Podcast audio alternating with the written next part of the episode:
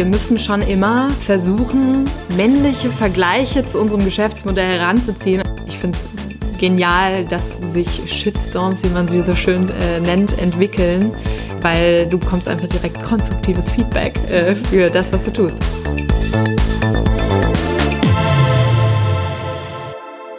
Hallo bei So geht Startup. Mein Name ist Sarah Heuberger. Ich bin Redakteurin bei Gründerszene und hier im Podcast sprechen wir mit Gründerinnen und Gründern und mit Investorinnen und Investoren über ihren Weg in die Szene.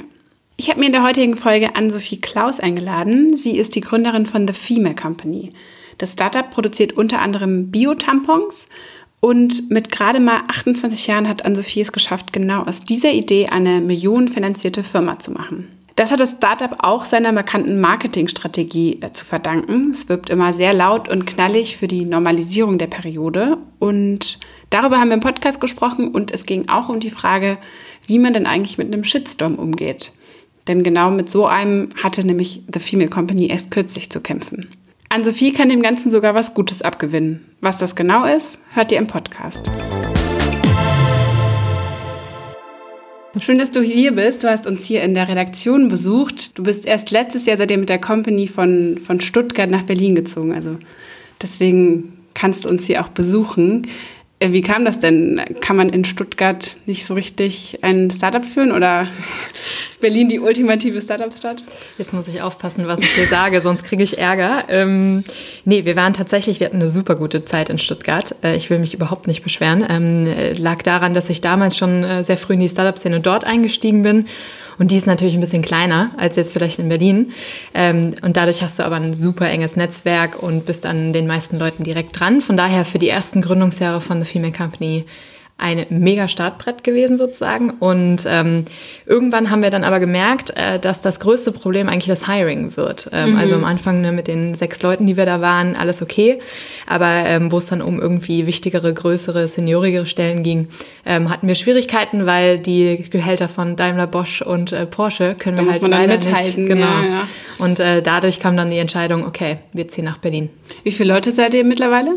Wir sind 26. Okay. Hm. Und stellt weiterhin ein. Ja. Trotz Krise. Trotz Krise, genau. Ja.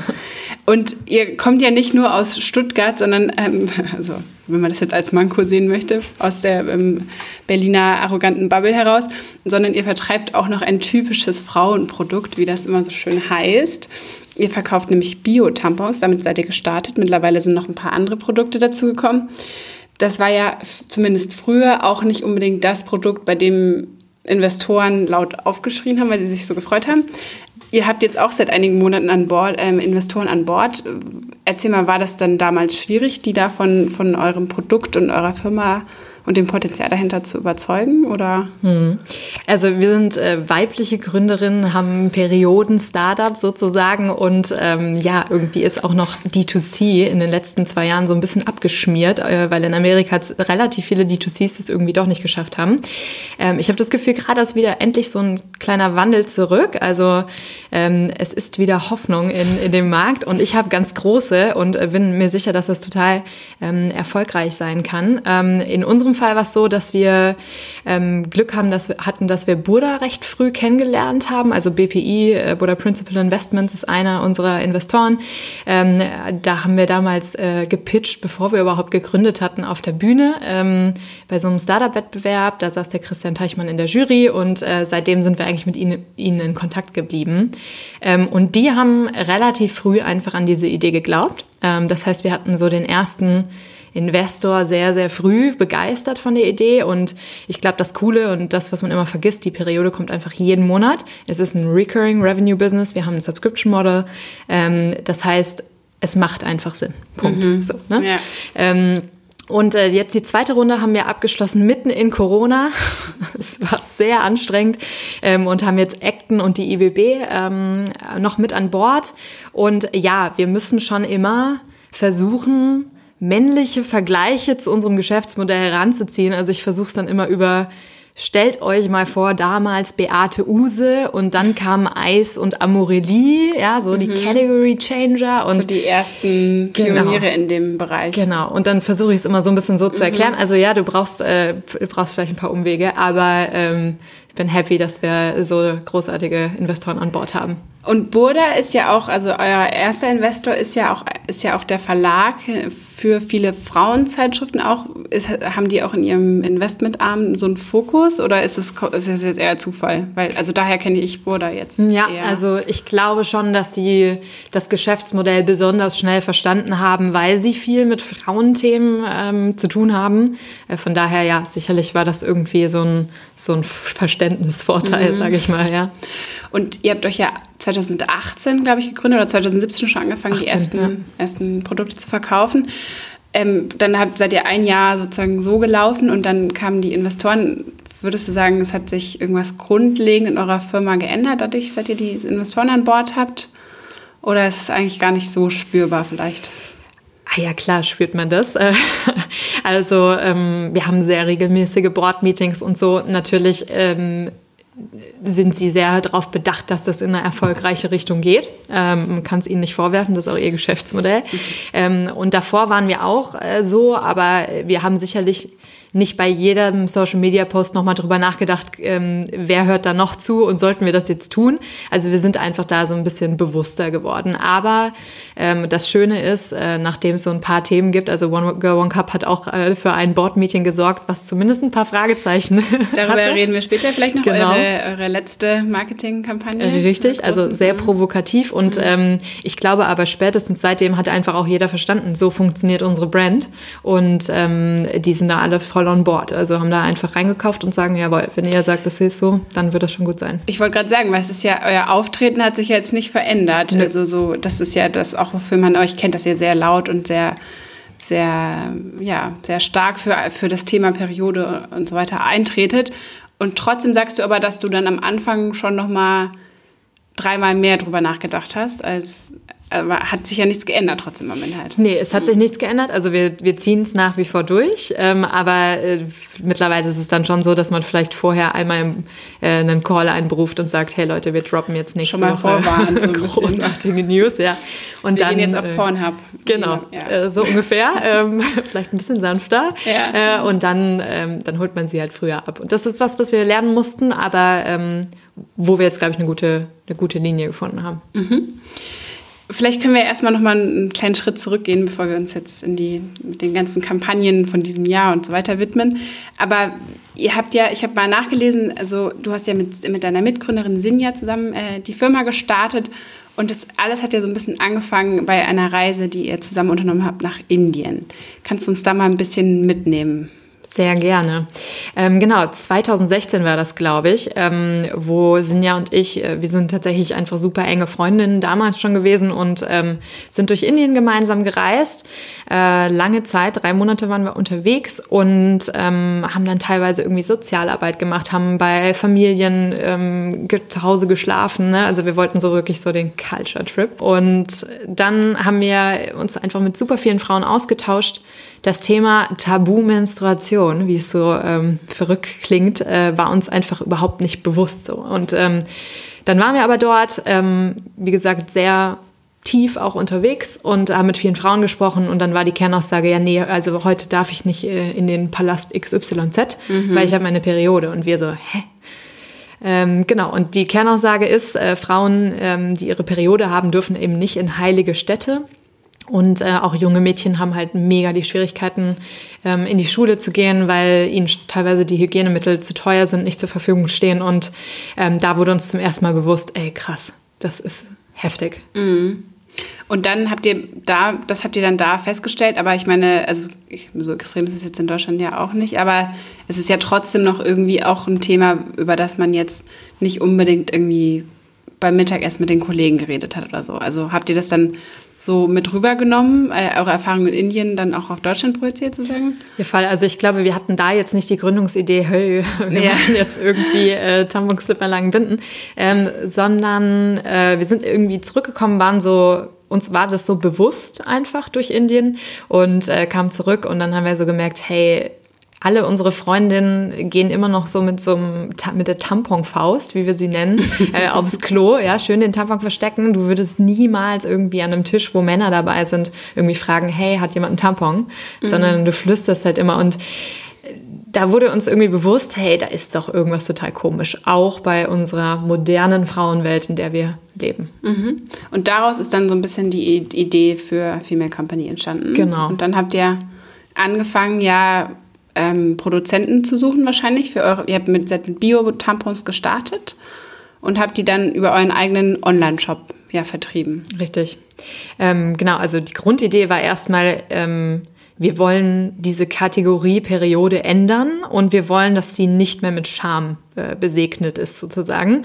Äh, und deswegen Grundidee war, wir packen super witzige Sprüche auf Verpackungen, machen das alles knallig, bunt und rot ähm, und bieten das Ganze in einem Abo-Modell an, weil es einfach bei der Periode total Sinn macht. Ähm, und dann haben wir angefangen zu recherchieren, mit Herstellern zu quatschen ähm, und äh, auch einfach nochmal mehr in die Produktionsthematik einzusteigen und haben dann gemerkt, nee, also ähm, uns ist da vieles viel zu intransparent. Es gibt keine mhm. Deklarationspflicht. Äh, man weiß irgendwie gar nicht, was in dem ganzen Herstellungsprozess so passiert.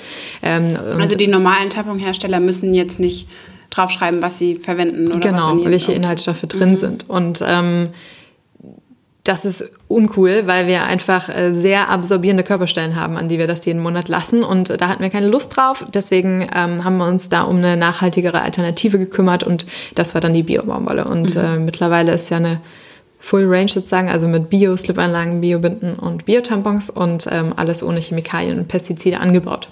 Ja. Und war das denn schwierig, da von Anfang an die Frauen dafür zu begeistern? Weil also ihr wart ja zwei junge Unternehmerinnen, die jetzt nicht ein riesen äh, Marketing-Team im Hintergrund hatten oder so. Also wie, wie bringt man da die Tampons an die Frau? So.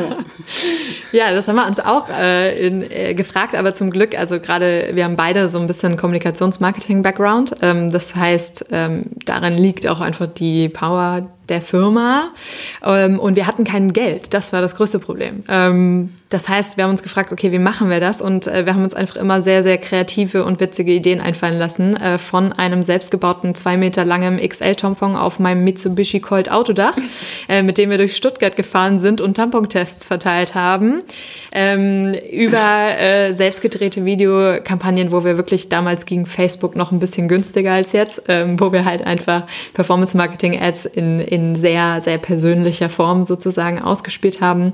Ähm, alle Follower wurden immer mitgenommen auf dem Instagram-Account und so. Ähm, also ein bisschen tricksen, aber äh, hat funktioniert. Aber schon auch also Werbung geschaltet, jetzt nicht nur, nicht nur organisch. Doch, allein um ähm, einfach sehr viel A-B zu testen, welche, welcher Content funktioniert, welche mhm. Storyline funktioniert, was ist eigentlich das Argument, was die Leute überzeugt und wer ist die Zielgruppe. Mhm. Aber mittlerweile ist Instagram euer Haupt Kommunikationskanal, oder? Also gut, Facebook ist ja jetzt eh so ein bisschen. Ja, also wir sind jetzt äh, ganz groß bei TikTok, von daher. Ah, ja, okay. ähm, aber Instagram ist immer noch der, der Main-Channel, ja. Okay, weil es ist ja immer so, äh, keine Ahnung, immer alle, mit denen ich rede, sagen immer, ja, äh, ich bin zu alt, ich verstehe TikTok nicht, aber ja, wisst das für euch zu nutzen? Also. Ja.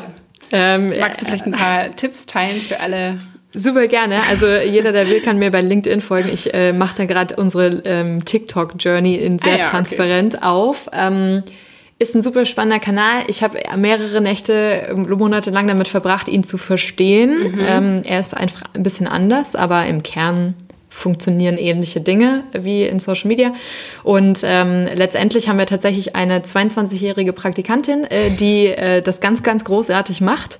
Ähm, und wir haben wir sind das relativ strategisch angegangen und haben einfach jede Woche fünf Content Pieces zu einem bestimmten Thema, das mit unserer Brand irgendwie zu tun hat, mhm. ähm, getestet und die, Themen, die am besten funktioniert haben, sind jetzt unsere Kernthemen. Und Was ist das? In unserem Fall ist es Aufklärung für Mädchen zwischen 10 und 18. Ah, okay. Aber funktioniert wunderbar. Mhm. Ähm, und äh, da haben wir einfach unsere Nische gefunden. Und ich glaube, wenn du was gefunden hast, wo die Leute mit engagieren und wo du merkst, du hast irgendwie ne, so, so eine Wunde fast schon getroffen, ne, weil keiner wird richtig aufgeklärt, Sexualkundeunterricht, Horror, mhm. ähm, dann kannst du da echt, echt coolen Content machen. Und wir sind jetzt bei 150.000 Followern in drei Monaten. Okay, vor drei Monaten seid ihr gestartet. Ja, ja okay. Ja. Und hast du auch, also es geht schon, es geht vor allem um den Content einfach, ne? Also es ist jetzt nicht so, nicht so sehr, oder äh, es gibt ja auch noch diese Influencer, äh, so Challenges und sowas. Ja. Nutzt ihr das auch? Steigen wir jetzt ein. Also wir machen die erste große Kampagne äh, wahrscheinlich Richtung Januar nächsten Jahres. Ähm, und das wird nochmal mega spannend. Und ich glaube aber, wir haben es ganz gut verstanden. Von daher, hopefully, äh, das wird bestimmt gut. Ähm, und ich, wir haben aber gar nichts über TikToker äh, im Sinne von Influencer gemacht, sondern ähm, der Content plus nicht die Qualität des Contents, ganz wichtig, sondern die Regelmäßigkeit. Also die Masse hat bei uns echt den Unterschied gemacht mit einem Thema, was Leute interessiert. Also fünfmal die Woche hast du gesagt, ungefähr. Genau, fünfmal die Woche ist so das, was wir anstreben. Klappt mal, klappt mal nicht, aber ähm, sowas in der Richtung, ja. Und gibt es da so Zeiten, die am besten funktionieren oder? Da muss ich mein, mein Team fragen, ehrlicherweise. Das, das kann ich nicht sagen. Okay. Da wissen die bestimmt Bescheid. Ja, ja, interessant. Vielleicht gehen wir noch mal ein bisschen zum, zum, zum Kerngeschäft zurück oder also mit was ihr gestartet seid. Ähm, kannst du uns ein bisschen abholen, was so eure aktuellen Umsatzzahlen sind? Also ich hatte jetzt die letzte Zahl, die ich jetzt gefunden habe, war 2018. Da hat, hattet ihr ungefähr eine halbe Million Tampons verkauft. Mhm. Kannst du sagen, wie sich das so ungefähr entwickelt hat? Oder? Hm, Tatsächlich nicht. Okay. Äh, Und jetzt auch tatsächlich, also Umsatzzahlen, klar, die geben wir nicht raus. Ich kann dir momentan nicht sagen, wie viel Tampons wir konkret oder wie viele Produkte wir schon konkret verschickt haben. Okay, aber wir haben, wir haben immerhin die Zahl von 2018, damit ähm, an der können wir uns so ein bisschen. Genau. Also wir sind jetzt bei ein bisschen über 35.000 Kunden. Kundinnen. Mhm. Das dem heißt, Fall. aktive Abonnentinnen? Äh, ein Teil davon ja. Äh, nicht alle. Wir Okay. haben ja noch ein paar andere Produkte. Mhm, weil das hatte ich mich auch gefragt. Also ihr habt ja, ihr habt, bietet zum einen das Abo-Modell ja an, wo man dann eben regelmäßig, also im zwei oder drei Monatsabstand oder monatlich, äh, die Tampons zugeschickt bekommt oder man kauft sie eben einmalig. Und wie teilt sich das da so ungefähr auf? Also wie viele nutzen tatsächlich dieses Abo? Also tatsächlich sind wir super lang nur Abo, äh, ein Abo-Modell gewesen. Ähm, wir haben das jetzt geändert in Corona, weil wir gemerkt haben, dass die Churnrate ähm, gestiegen ist, ähm, direkt ab dem Tag, wo es losging mit dem Homeoffice sozusagen. Weil, die Leute ihre Abos gekündigt haben? Genau, finanzielle Unsicherheit hast du einfach gemerkt. Also es war jetzt kein, kein totaler Peak, aber du hast einfach gemerkt, es geht hoch. Ähm, und dann haben wir uns überlegt, okay, was machen wir? Ähm, und äh, wir wussten, E-Commerce wird jetzt in den nächsten Monaten interessant. Ähm, und deswegen haben wir dann die Einmalkäufe noch angeboten. Wir sind jetzt ähm, ungefähr bei einem Ratio, wie gesagt, seit vier Monaten ist es ja erst ungefähr ähm, überhaupt im Angebot, bei einem Ratio von 65 Prozent mit Abo und 35 Prozent ohne Abo. Und ich habe jetzt auch nochmal nachgeguckt, was jetzt zum Beispiel jetzt so, sag mal, herkömmliche Tampons, wie jetzt wahrscheinlich OB, euer, wahrscheinlich euer größter Konkurrent, so kosten. Da sind jetzt, habe ich jetzt ähm, gefunden, 16 Tampons kosten so ungefähr 1,75. Und bei euch kosten ja, würden ungefähr die gleiche Anzahl Tampons wahrscheinlich so um die 3 Euro kosten. ja. Also schon nochmal deutlicher, deutlicher ähm, Preisunterschied. Wie siehst du denn das? Also, ich meine, wir sind jetzt natürlich in so einer, vielleicht auch so ein bisschen so eine Bubble. Man kann man sich auch Bio-Tampons, Bio-Essen und so weiter leisten, aber ein ganz, ganz großer Teil äh, der Frauen in Deutschland wollen ja oder können wahrscheinlich auch gar nicht so viel Geld ausgeben für Tampons. Also, Also aus, seid ihr einfach so eine, also habt ihr dann einfach nur diese Nische, die ihr erreicht oder, oder wie siehst du dieses Problem? also genau aus dem Grund haben wir auch äh, sehr dazu beigetragen, dass die Tamponsteuer äh, für Deutschland gesenkt wird seit Januar 2020. Ähm, Von 19 auf 7% Von 19 ne? auf 7 Prozent, genau. Also großartig. Und ähm, tatsächlich ist es so, dass du in, in, in verschiedensten Bereichen, ja, von Nahrungsmittel über was auch immer, hast ja eigentlich eine relativ breite Range und ähm, auch teurere Produkte sind extrem erfolgreich. Ähm, ja, wir sehen das Thema, dass es definitiv eine Zielgruppe, ich sag mal so, die typische Yesa-Tampon-Käuferin ist nicht the Female Company-Käuferin und wird es auch nicht. Ähm, Die wollt ihr auch nicht erreichen. die wollen wir auch nicht erreichen, genau. Und äh, aber da Frauen generell einfach viel, viel, viel mehr Wert darauf legen, was an ihrem Körper und in ihrem Körper landet, eigentlich nicht nur Frauen, sondern auch Männer, ähm, glauben wir, dass da einfach eine unglaubliche Chance besteht, ähm, beim Thema Nachhaltigkeit und dann auch sensitive Hautstellen ähm, dann einen höheren Preispunkt zu erreichen. Mhm. Und vielleicht ja auch über Firmen. Ne? Das hatte ich, äh, hattest du, glaube ich, auch mal in einem letzten Jahr irgendwann mal gesagt, dass ihr das auch anstrebt. Ist das mittlerweile, also B2B, ist das mittlerweile auch ähm, schon relevant für euch? Also habt ihr das schon jetzt umgesetzt? Mhm. Also wir haben äh, immer noch äh, von den Anfangstagen, weil das tatsächlich mal so ein bisschen eine Richtung war, die für uns interessant war, weil du natürlich auch pro Firma dann wieder sehr viele Einzelkundinnen erreichst, die dann wieder ein Abo bei dir abschließen. Also äh, war das mal so eine äh, Thematik, die wir probiert haben. Wir haben immer noch äh, ich weiß gar nicht mehr, wer, Spotify ist noch äh, Kunde bei uns, Firmenkunde bei uns und noch ein paar äh, Agenturen hier in Berlin sowieso. Ähm, also so ein paar Firmenkunden haben wir immer noch, aber ist absolut nicht mehr das ist kein Fokus. Nee, genau. Weil wir einfach gemerkt haben, das Direct-to-Consumer-Thema funktioniert unglaublich gut ähm, und da wollen wir jetzt richtig Vollgas geben. Und jetzt die Werbung. Bevor es mit der Folge weitergeht, möchten wir euch Safdesk empfehlen. Die Buchhaltungssoftware vereinfacht das Leben von Startups, Selbstständigen und Freiberuflern. Mit Safdesk könnt ihr eure Buchhaltung bequem, ortsunabhängig und GOBD-konform erledigen. Egal ob einfache oder doppelte Buchhaltung, mit der App lassen sich Belege einscannen und automatisiert digital verwalten. Außerdem ist Safdesk die Schnittstelle zwischen Steuerberater und Finanzamt, bietet einen integrierten Steuerzähler in Echtzeit und verknüpft sogar euer Online-Banking. Allen Hörern und Hörerinnen des So geht Startup Podcasts bietet Safdesk einen exklusiven Gratismonat. Einfach nach der 14-tägigen kostenlosen Testphase eines der drei Pakete buchen und den ersten Monat vollkommen kostenfrei starten. Auf www.safdesk.de slash Gründerszene erfahrt ihr alles über weitere Benefits und Konditionen. Den Link findet ihr auch in den Show Notes. Taucht jetzt mit Safdesk in die Welt der modernen Buchhaltung ein.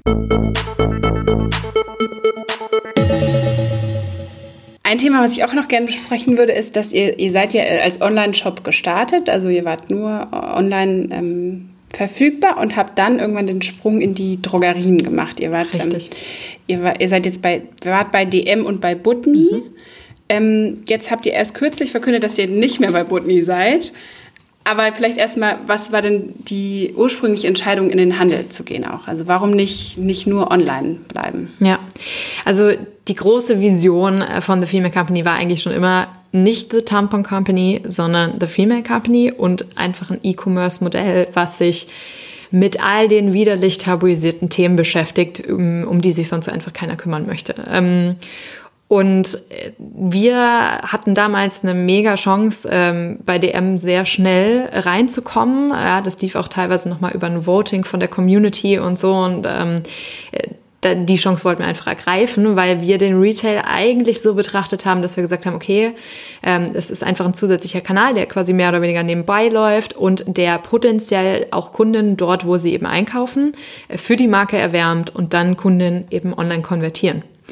Ähm, jetzt sind wir ein knappes Jahr bei DM gewesen mhm. ähm, und haben gemerkt, dass dieser Plan nicht so ganz aufging. Also letztendlich, gerade als, als junges Unternehmen wie unseres, ähm, hat der Retailer einfach eine unglaubliche Macht in gewisser Weise über dich ähm, und äh, erwartet natürlich auch, dass du äh, große Budgets investierst, Zeit investierst, Key Accounts ähm, und so weiter und so fort. Und ähm, das haben wir von Anfang an einfach nicht so eingeplant und ähm, war nicht die Richtung, sondern mhm. es war ja mehr oder weniger so ein eine Acquisition-Strategie, ne, wenn du es so willst. Es sollte eher so nebenbei laufen, dann war es aber doch zeitlich und finanziell intensiver als gedacht. Genau, genau. Und, ähm, und auch in gewisser Weise Kunden, die noch nicht deine Kundin sind und die Marke nicht kennen, ähm, auf dich aufmerksam machen und dann potenziell eben ins Online-Modell ziehen.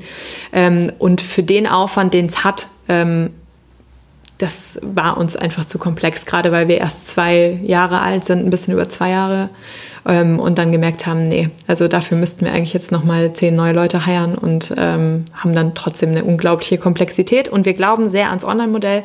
Heißt nicht, dass Retail niemals wieder kommen wird. Im Gegenteil, ähm, ich denke, irgendwann bei D2C ist es immer gut, dass du dort bist, wo die Kundin ist, aber ähm, für den Moment jetzt wollen wir uns voll auf online fokussieren. Was würdest du denn anderen Gründerinnen oder Gründern äh, raten, die jetzt vielleicht auch online gestartet sind und, und online first denken, so wie ihr auch?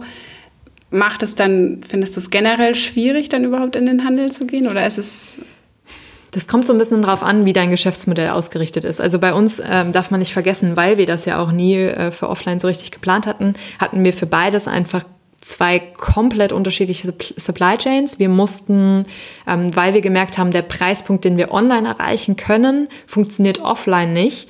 Ähm, weil, weil, der niedriger ist? Nee, wir haben da so große Packungen. Das heißt, du bezahlst mhm. halt ähm, du, du, kaufst einfach sehr groß ein, ja, also 42 Tampons pro Lieferung, während du als eigentlich gewohnt bist, 16 Stück im Retail äh, mitzunehmen. Und Was so ungefähr einer Periode dann entspricht. Genau, ist ja. eine Periode. Mhm.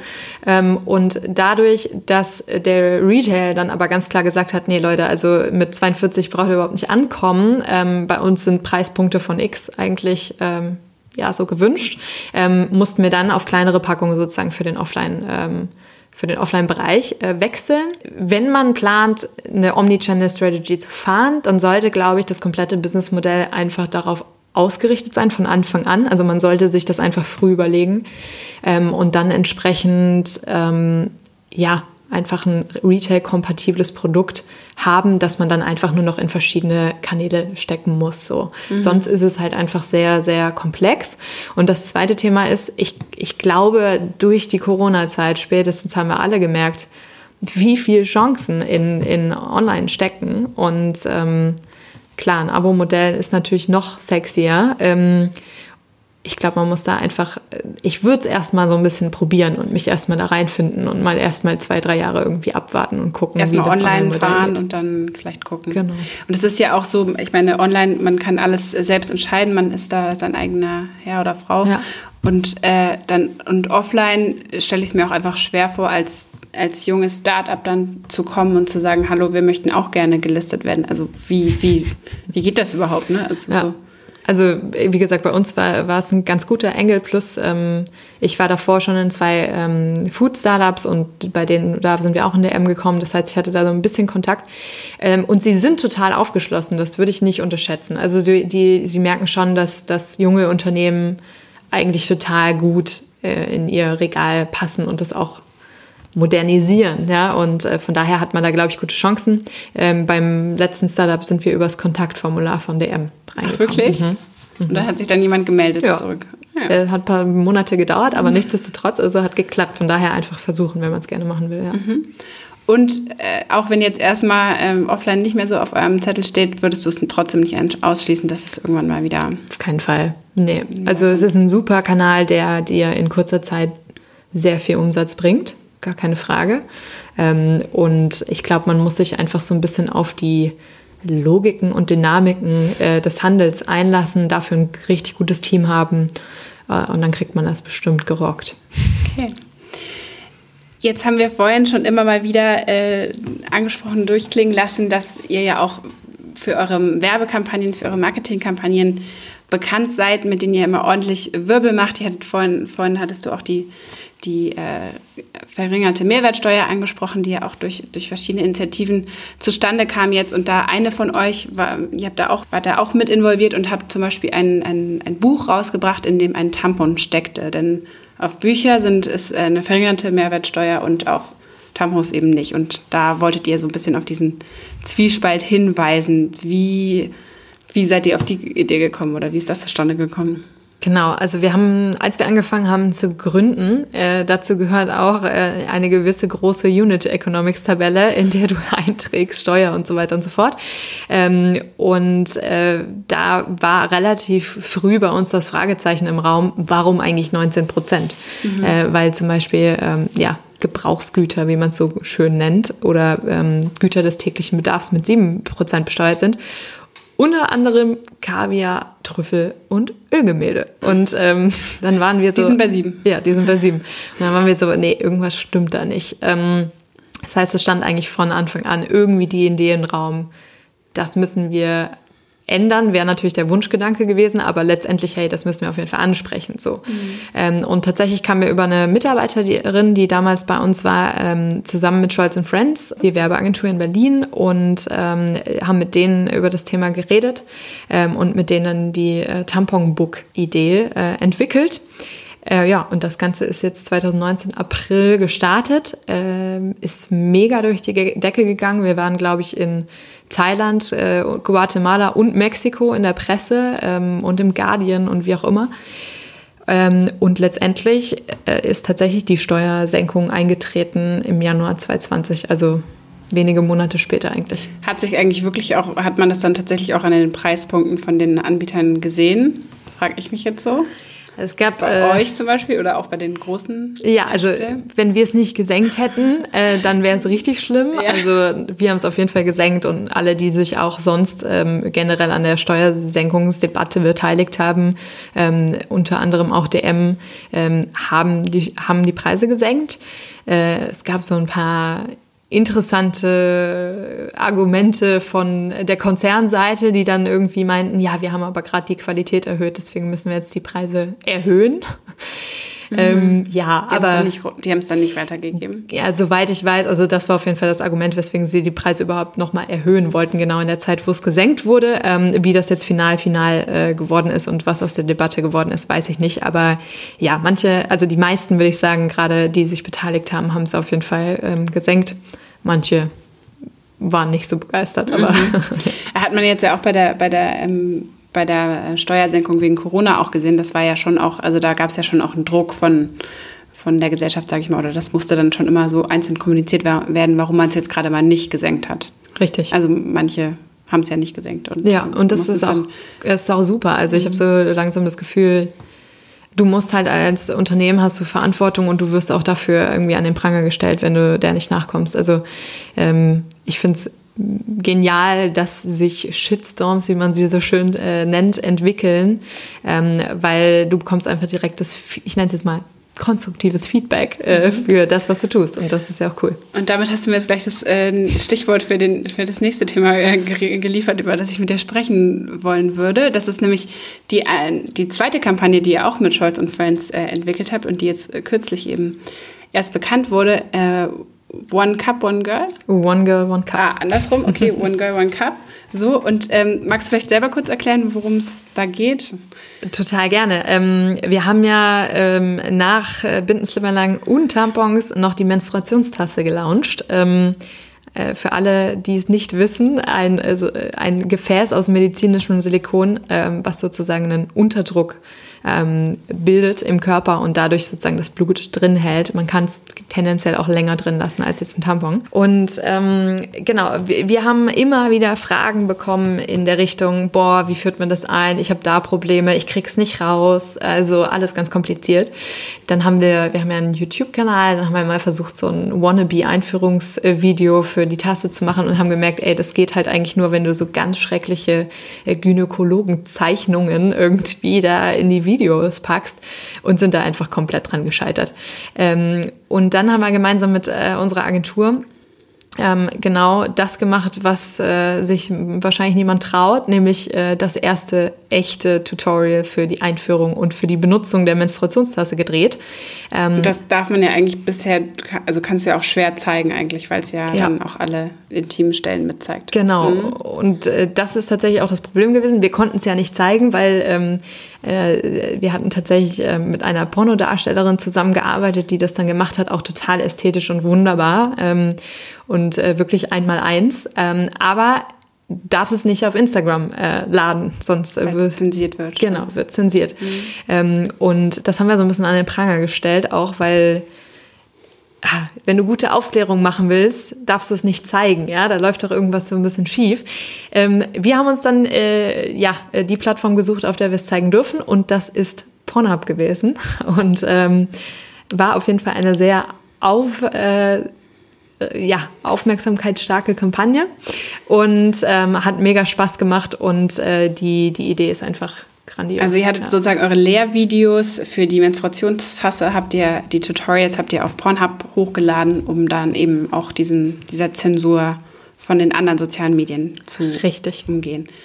Ist ja auch mega gut angekommen, wurde, glaube ich, sehr, sehr, sehr gut geklickt. Äh, eine mega Idee wäre da nur nicht, weil ich vorhin schon angesprochen habe, der kleine Shitstorm gewesen, der dann auch hinterher kam.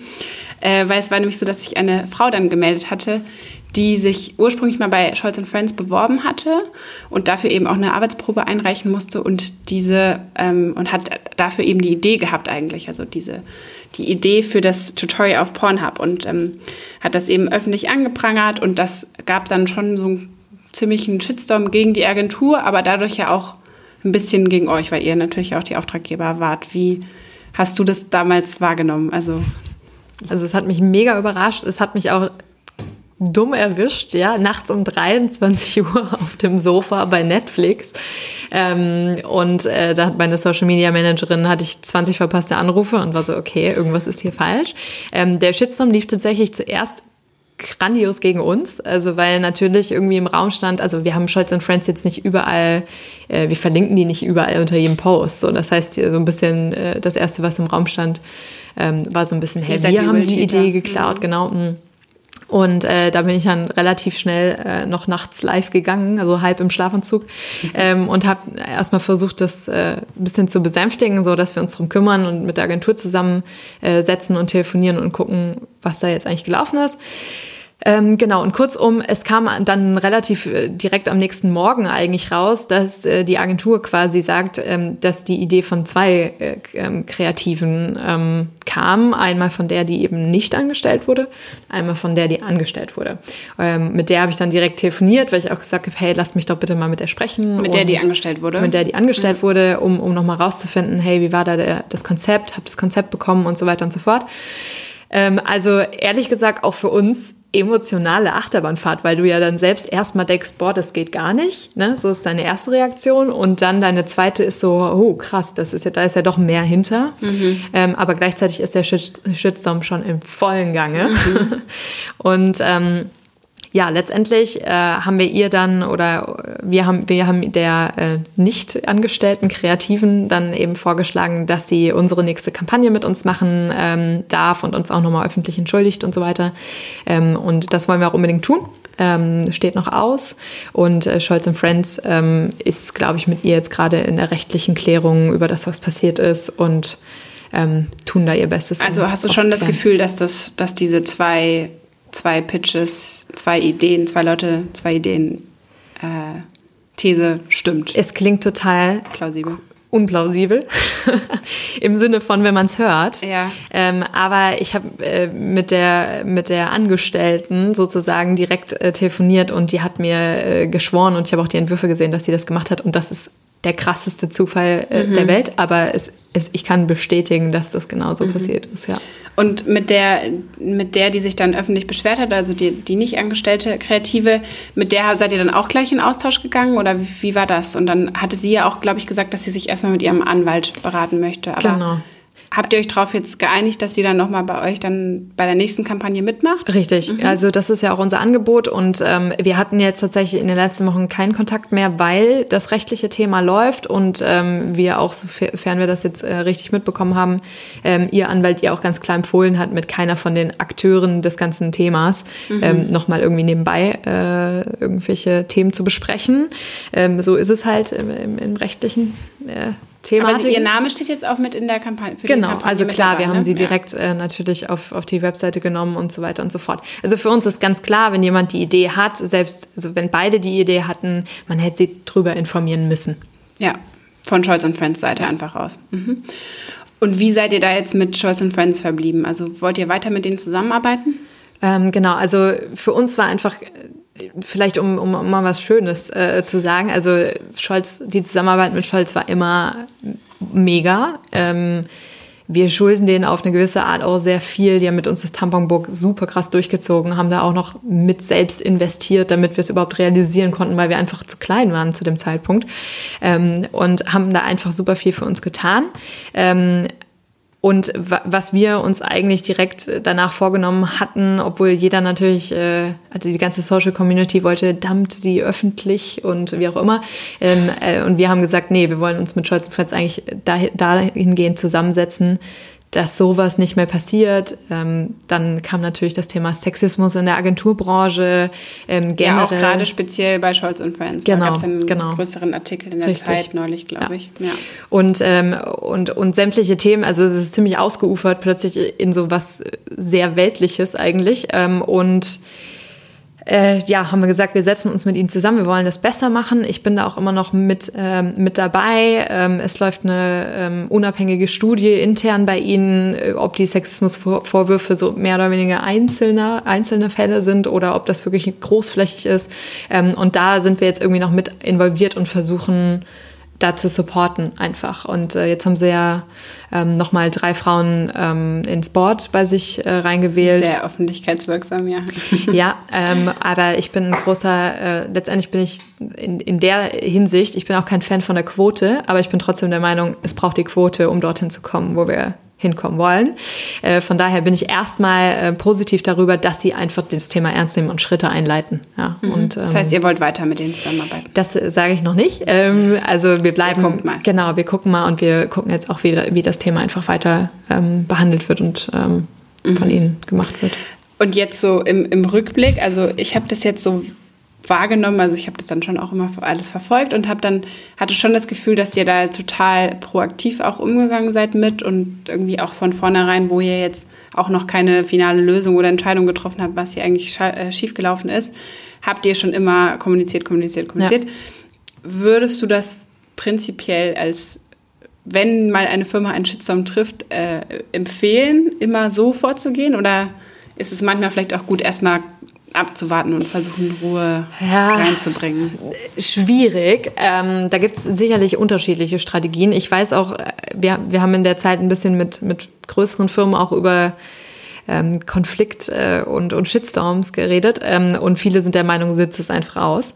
Das würde null zu The Female Company passen. So und dafür stehen wir auch viel zu sehr mit unserem mit unserer Persönlichkeit da im Mittelpunkt. Ähm, in unserem Fall, ich würde es jedem empfehlen. Ähm, sicherlich nicht was für jede Firma, aber ich finde es einfach wichtig, dass sich der Geschäftsführer da hinstellt oder der Gründer ähm, und ähm, dann einfach was sagt. Transparenz hat uns mega geholfen. Wir haben aber auch eine krasse Community, das darf man nicht vergessen. Ne? Also ähm, wir haben die immer mitgenommen, wir sind immer ehrlich. Ähm, deswegen sind die da auch einfach supportive so und äh, das war super. Ähm, und letztendlich ich habe immer gedacht, oh, jetzt ist die Kampagne futsch. Ne? Also ich fand die ja so großartig. Du ähm, dachtest, das überschattet jetzt alles. Genau. Mhm. Und jetzt muss ich sagen, also wir, wir setzen uns ja für Female Empowerment ein. Und ich glaube, mehr Female Empowerment als mit, mit, der, mit dem Ausgang hättest du jetzt eigentlich nicht haben können. Von mhm. daher bin ich total happy. Weil ihr euch dann von vornherein auch hingestellt habt, gesagt habt, hey, wir supporten. Genau, und weil mhm. letztendlich in verschiedensten Agenturen Deutschlands jetzt Frauen in Führungspositionen sitzen, die vorher nicht da saßen und die Welt darüber nachdenkt, ähm, ob das alles so richtig läuft oder eben nicht. Mhm. Großartig. Bei dem Fall, der es jetzt, den es jetzt bei euch da gegeben hat, mit, dem, mit der Kampagne eben, wem, wer, wem gehört die Idee der Kampagne, da musste ich jetzt auch an einen anderen Fall denken, der jetzt auch kürzlich nochmal äh, hochgeschwappt ist. Es war, also da ging es um die, also ihr habt euch ja auch ein bisschen mitbeteiligt bei der Mehrwertsteuersenkung für Hygieneprodukte. Eine Firma, die da auch stark in der Öffentlichkeit stand, äh, ist Einhorn die äh, Kondomfirma, die das auch so ziemlich für sich geclaimed haben, auch mit, mit Imagevideo und allem. Und gleichzeitig gibt es aber zwei Frauen, äh, die eigentlich schon viel früher, bevor überhaupt Einhorn auf dieses Thema aufgesprungen ist, eine Online-Petition gestartet haben, nämlich Jasmin Kotra und Nana Rolloff. Und die wurden dadurch, dass sie eben aber Einzelpersonen sind, ja auch ziemlich in den Hintergrund gedrängt. Und das ist jetzt gerade auch nochmal wieder hochgekommen. Habe ich jetzt ähm, auf verschiedenen Kanälen gesehen. Wie siehst du denn das? Also ich meine, einerseits Firmen engagieren sich aktivistisch, aber haben dadurch natürlich auch ganz andere Ressourcen als jetzt Einzelpersonen, eben wie die beiden Frauen, die dann, deren Arbeit dadurch so ein Stück weit auch unsichtbar gemacht wird. Ja. Also äh, grundsätzlich auf gar keinen Fall werde ich jetzt was gegen Einhorn sagen, weil die haben uns tatsächlich in One Girl One Cup auch mega unterstützt. Also danke. Es geht hier, jetzt auch ne? gar nicht um genau. gegeneinander auszuspielen. Also Voll. ich finde es halt einfach, also es ist einfach eine Problematik, die sich dadurch so zeigt. Ne? Es ist es ist ein bisschen tricky. Also wie wir das damals gemacht haben, als wir das Tamponbook gelauncht haben, die Nana und die Yasemin waren eigentlich immer der Auslöser, weswegen wir überhaupt so viel darüber nachgedacht haben. Ne? Die hatten schon ihre Change.org-Petition, die hatten, glaube ich, 100.000 Unterschriften und wir waren regelmäßig mit denen im Austausch und es hieß ja, irgendwie die Unterschriften äh, gehen nicht mehr hoch und ähm, wir haben jetzt auch irgendwie mit ein paar Politikern gesprochen, aber so richtig passiert da einfach nichts. So. Und dann haben wir gesagt, okay, geil, ähm, voll unser Thema. Ähm, wir launchen eine Kampagne dazu und haben auf unsere Landingpage ähm, eigentlich dazu aufgerufen, klar, kauft das Buch, äh, aber letztendlich auch ähm, unterschreibt die Petition von den Zweien. Das heißt, wir haben versucht, sie mega eigentlich äh, zu integrieren. Ähm, und ja, es ist hinten raus auch immer wieder tricky geworden. Natürlich, äh, wenn irgendwie der Redakteur zu dir sagt, ach so, Sie haben die Tamponsteuer für Deutschland gesenkt, da fällt es dir natürlich schon immer aus Markenperspektive schwer zu sagen, nee, nee, das war nicht ich, das ja, waren ganz viele andere noch. So und ähm, das möchte man sich natürlich dann gerne. Genau. Anheften. Und ich, ich mhm. glaube, äh, gerade bei Einhorn hat die Öffentlichkeit sehr schnell entschieden, dass Einhorn eigentlich die Tamponsteuer gesenkt hat und so waren auch die Schlagzeilen. Ähm, aber Sie haben natürlich auch nie was dagegen getan, das, das, das, zu ändern, dieses Bild. Ich sag nur, ja. genau, ich, ich verstehe natürlich, dass, ähm, dass du es für deine Brand immer wichtig findest, dass sie im Vordergrund steht. Am liebsten willst du in jeder Schlagzeile oben stehen. Ähm, aber natürlich, äh, Fakt ist, es haben ganz viele zusammen gemacht und ähm, das, muss man, das muss man da unterbringen und das muss man versuchen auszudrücken, klar. Müssen Firmen heute politisch sein? äh, ich wünsche es mir. Ähm, und ich bin auch der Meinung, dass die Welt wesentlich besser wäre, wenn das so wäre. Ich glaube, ähm, ich habe ja jetzt meinen Ausflug in den Bundestag gemacht. Und äh, wir waren da sehr viel vor Ort. Wir haben mit sehr vielen Politikern im Rahmen von der Tamponsteuersenkung gesprochen.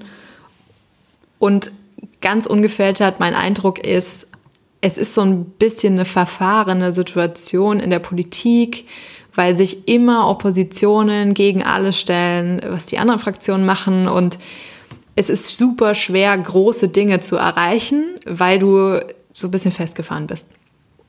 Während wir Unternehmen, ähm, natürlich machen wir das auch aus ein bisschen einer Unternehmens- ähm, Sicht oder weil es auch irgendwie was Gutes letztendlich abwirft für, für uns. Aber ich bin der Meinung, wir haben einfach sehr viel Power, um auch Dinge zu bewegen. Und warum nicht äh, diese großartige Power auf dafür einsetzen, dass, dass, sich, dass sich was positiv bewegt? Also unbedingt. Ich wünsche es mir. Okay, Ann-Sophie, vielen Dank für diesen kleinen Rundumschlag, den wir jetzt hier zusammen gewagt haben. Ähm, ich habe noch ein paar schnelle Entweder-Oder-Fragen am Schluss für dich. Ui. 9 to 5 oder Nachtschicht? Nachtschicht. Auch wenn kein Shitstorm kommt? Um, Auch wenn kein um, Shitstorm kommt. Um, um 11 Uhr nachts. E-Mails am Wochenende oder Rechner zu? Ich bemühe mich, den Rechner zuzumachen, klappt nicht immer. Allein gründen oder im Team? Team. Seriengründer oder Langzeitchefin? Huh. Oh, du hast gesagt, nicht lang nachdenken. Äh, das ist schwierig. Wahrscheinlich, ähm, wahrscheinlich die Langzeitchefin. Okay, also bleibst du noch Female Company. Ich hoffe, erhalten. uns, uns bleibt die Female Company noch ein bisschen erhalten, ja. Kopieren oder selbst erfinden?